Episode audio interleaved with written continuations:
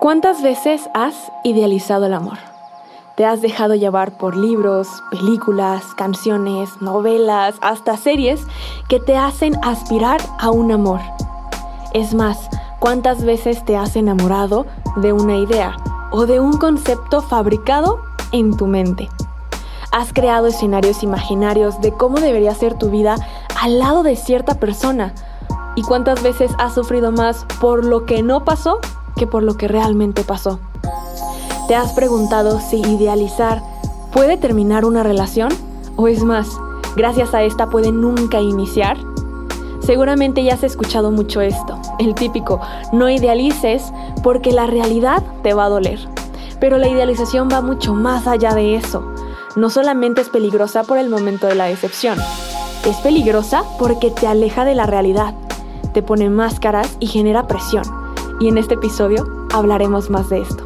Esto es ¿Con qué te quedas?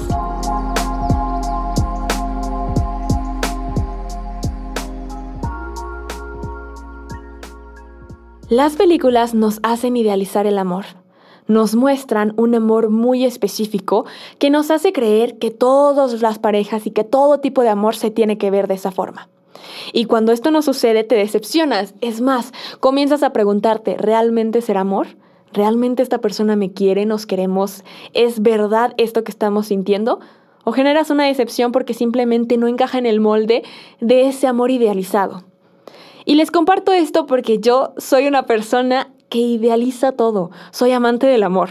Entonces, de verdad, yo sé, y por mi numerología, de verdad se los digo, soy una persona que debe trabajar justamente en eso, en esa parte de excesos y en el desequilibrio, y por ejemplo, esa parte de un una idealización en desequilibrio, que es en lo que nos vamos a enfocar. Porque yo no vengo aquí a decirte, no idealices, porque créeme que eso es imposible. Es más, nuestro cerebro está diseñado para eso. Es más, generamos hasta sustancias químicas y neurotransmisores que si yo te digo no idealices, me vas a decir cómo es que no se puede y yo, pues sí, la verdad no se puede. Pero como todo, esto se trata de encontrar el equilibrio de cuestionarte, ¿realmente estoy cayendo en esta idealización tóxica, en este desequilibrio? Porque mira, yo te lo cuento así, soy una persona que ha visto películas, que ha visto novelas, que lee muchísimo sobre amor. Por lo tanto, yo misma he tenido que estar en este trabajo de poder identificar y he tenido estos errores y por eso esto es una mezcla de investigaciones que hice con también mi experiencia. Porque de verdad, esto puede llegar a ser un poco difícil de darse cuenta cuando estás llegando a ese desequilibrio. Así que el amor en general es un tema muy extenso, pero como todo, esto se trata de equilibrio y si logras encontrarlo, vas a tener un gran beneficio. Un poco de idealización es buena, pero no debe rebasar lo que cada quien piensa de uno, ese autoconocimiento. ¿Qué quiere decir esto? Yo, por ejemplo, reconozco ciertas cualidades en mí que si alguien admira, no me va a generar una presión, porque ya lo reconozco, forma parte de mí, de lo que yo sé que puedo lograr. Pero ¿qué es lo que pasa cuando alguien comienza a halagar o a idealizar algo que yo no creo o que se está yendo a un extremo? Me empieza a generar mucha presión. Así que lo malo, justamente, de cuando idealizas en exceso, es que comienzas a vivir en una fantasía y a querer fingir que eres alguien que no eres o encajar en cierto molde. Más allá de la decepción, de cuando generas o entras en esta, en esta circunstancia de que la persona no es lo que tú esperabas o que comienza a actuar diferente a como tú creerías que iba a actuar, esto va más allá. Así que pregúntate, ¿Puede la idealización terminar con una relación? Estudios e investigaciones han concluido que sí, sí se puede, ya que como les menciono, cuando tu pareja se da cuenta que la estás idealizando, se aleja, porque siente una carga, es muchísima presión, comienza a ver demasiadas expectativas. Así que imagínate qué pasa si tu pareja diario comienza a decirte, es que me encanta que eres súper inteligente y siempre tienes un, un tema de conversación nuevo. O que ama tu cuerpo, porque siempre estás haciendo ejercicio, que siempre estás trabajando y triunfando, que eres súper fuerte y que puedes con todo. Entonces, ¿qué vas a hacer? Vas a comenzar a sentir demasiada presión y sientes que debes encajar en esa descripción que a lo mejor tú en ese autoconocimiento no crees que seas una persona que diario hace ejercicio y que eres la más inteligente.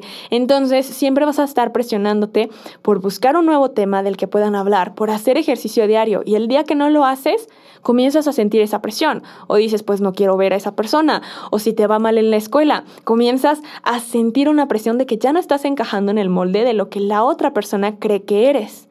Así que, ¿qué es lo que pasa? Por no excepcionar, sigues alimentando esa idealización y el problema va a ser después. ¿Cómo la vas a parar? ¿Cómo vas a poder decir, ¿qué crees? Es que realmente yo no era así. Y yo solita comencé a alimentar esta idealización. La idealización en extremo no solo es peligrosa por el momento de la decepción, por ese golpe que te puedes dar contra pared con la realidad. Es peligrosa porque te aleja de esa realidad, te hace vivir una fantasía, te pone máscaras y genera presión. Imagínate que conoces a alguien que comienza a poner una máscara y luego tú le pones otra. ¿Cuánto te estás alejando de la realidad de esa persona? ¿Realmente te estás permitiendo enamorarte y conocer a esa persona y viceversa, que esa persona te conozca y se enamore de ti? ¿O cuántas máscaras hay ya de por medio? ¿Cuánto espacio generaste? ¿Y cuánta presión? Imagínate el momento en el que tú digas es que ya no encajo en lo que esa persona cree que soy. Me va a dejar de querer. Eso es el problema de la, idealización en, en extremo. Te pone esa presión. Así que vamos a ponerlo en este ejemplo. Si tu pareja te dice, me encanta que siempre eres súper tierna, nunca nada te molesta, pero eso no va contigo. Realmente ahí tú puedes parar esa idealización y decir, muchas gracias, de verdad gracias porque crees que soy así, pero debo confesarte que realmente no siempre pasa. Tengo mi carácter y va a haber momentos donde vas a poder ver cómo sale. Tú puedes decirle esa verdad para no generarte esa presión, porque si haces lo contrario, imagínate, te va a empezar a costar mostrar ese enojo, esa molestia, porque tú eres una persona que nunca se enoja y que nunca se molesta, y debes encajar en ese molde. Entonces, si te están sacando de eso, ¿cómo vas a poder mostrarte como eres? El momento en que quieras decir algo que no te parece, que no te gusta, que te hace sentir mal, vas a tener esa mente que, o esa, esa vocecita en tu mente que te va a estar diciendo, no, acuérdate que tú nunca te molestas, tú siempre eres una persona alegre. Y vas a poder, y ya no vas a poder mostrarla, vas a tener que retener emociones. Y ya no vas a, vas a tener como ese miedo de desencajar en ese molde. Así que no generes máscaras, muéstrate como eres, porque quien te quiere lo va a hacer de verdad y en todas tus facetas. Permítele a esa persona enamorarse de la realidad, no de una idea ni de una fabricación. Entonces, recapitulemos o comencemos desde el inicio. ¿Qué es el amor? El amor es un sentimiento profundo de cariño, alegría, respeto, admiración, atracción, entre otras cosas. Querer significa eso, querer estar con alguien, compartir tu vida con esa persona y viceversa, querer formar parte de la vida de esa persona que elegiste conscientemente estar, no por necesidad, mucho ojo en esa parte. Querer y escoger estar con una persona, estar en una relación, no porque lo necesites, sino porque conscientemente lo decides, no porque necesitas una relación, necesitas ese amor. Se trata simplemente de potencializar, no de complementar. Así que pregúntate, ¿realmente quieres a la persona o a la idea de la persona o la idea que creaste de la vida junto a esa persona. Esto me recuerda a las películas Disney. Ya saben, en la típica donde el artista súper famoso, conocido, tiene muchísimas fans que, ojo, lo idealizan y están profundamente enamoradas de la idea que es esa persona, porque realmente qué tanto la conoces. Conoces un fragmento, lo que se muestra, pero por lo mismo, esta persona termina enamorándose de la única persona que o no le hace caso o no le interesa o es más, hasta le cae mal. ¿Por qué? Porque por fin le está dando libertad de mostrarse como es o mostrar otra faceta, sin tener que encajar en ese molde que todos pusieron y que le dicen es que tú eres así y eres perfecto por eso, o en ese pedestal inalcanzable en el que lo tienes, que imagínate vivir en ese espacio tan reducido y no poderte mover de ahí. Pues un artista debe sentir lo mismo también cuando están en este proceso de idealización, donde no pueden salir de ese molde o expresarse como son. Y por eso si una persona les da la libertad, eso es lo que les gusta. Y bueno, entre otras cosas, que no hablaremos tanto de la trama, pero quería que entendieran este ejemplo, porque para mí me hizo mucho sentido. O sea, muchas veces a mí me han hablado justamente, es que a mí me gusta alguien y quiero usar la ley de atracción, es un artista o es súper famoso, entonces no sé si se puede. Y yo, a ver, para empezar, no les recomiendo estar manifestando a alguien en específico. Y segundo, esa parte de decir es que no creo y es que idealizar y es que es perfecto y es que cómo se va a fijar en mí si soy una papa. No, por favor, quítense esa idea. Quítense esa idea de que esa persona es inalcanzable y vive en un pedestal porque quien lo puso ahí fuiste tú. Y le estás dejando un molde muy pequeño y un espacio muy pequeño para vivir. Esto tal cual nos está hablando de una idealización en extremo, que es a lo que voy, que hay que tener cuidado. Pero bueno, no todo es idealizar a la persona, también se idealiza la relación. ¿Cómo va a ser el futuro? ¿Qué opina las personas? ¿Cómo son juntos? ¿Cómo los ven? ¿Qué dicen los otros? Porque la presión no solamente viene de dentro, sino también por fuera.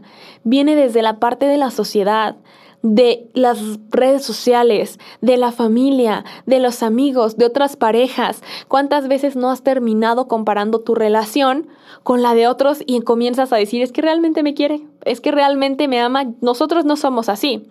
O cuántas veces no has escuchado que tu familia te dice, ese es el bueno, de que por fin qué bonita pareja hacen, ya ahora sí, de por vida, para siempre y por siempre.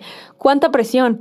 Cuánta presión no te están poniendo y no te están dejando realmente vivir la relación porque comienzas de manera consciente o inconsciente a compararte, a comparar tu relación, a poner todo en una báscula y decir es que nosotros no somos así, dicen que hay mucho amor y yo no lo siento, dicen que es súper bueno pero yo no siento que sea eso. Tal cual, viene la idealización tanto en personas como en pareja, de manera interna o externa. Y hay que tener mucho ojo y mucho cuidado con eso.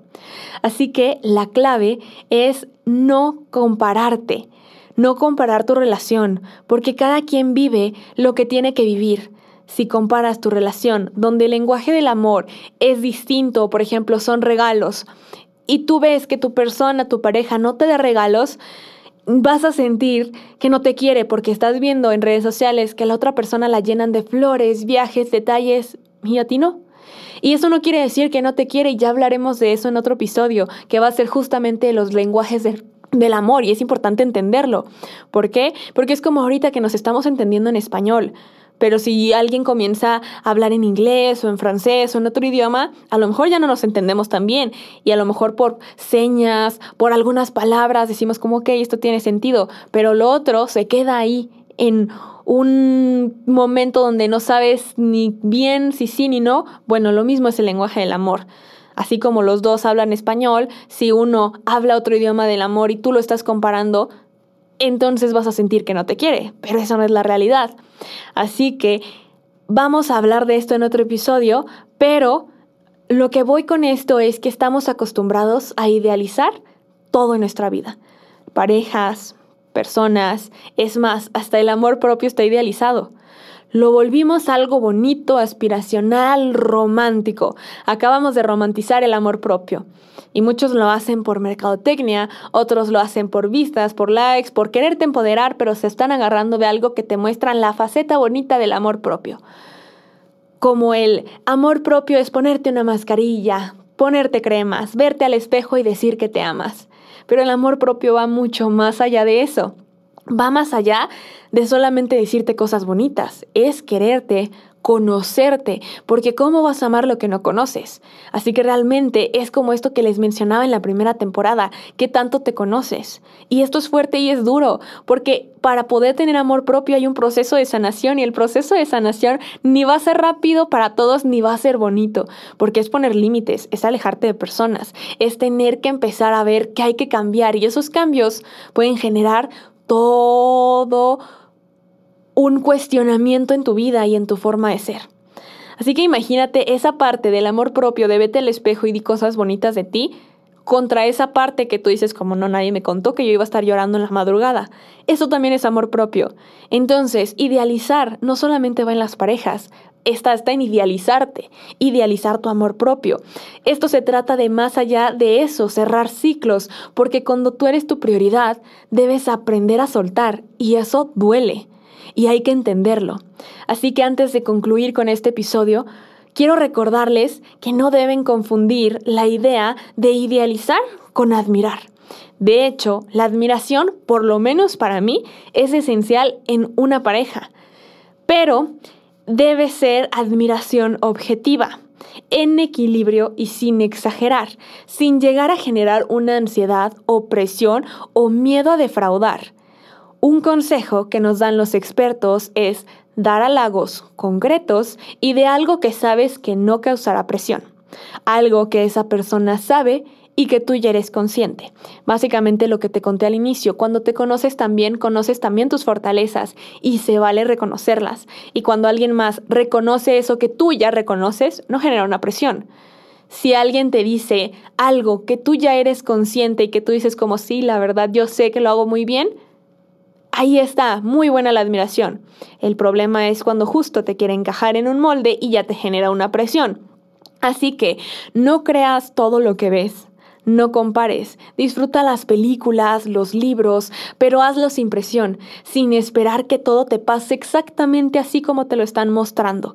Permítete enamorarte de la persona, no de la idea que tú creaste, de tu relación, no de la idea de esa relación, ni de la idea de otros.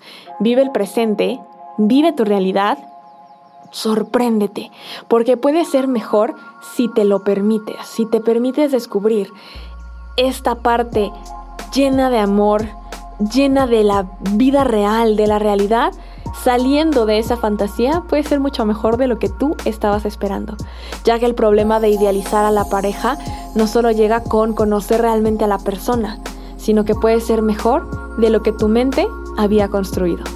Espero que les haya gustado este episodio, pero más que nada que se hayan quedado con algo.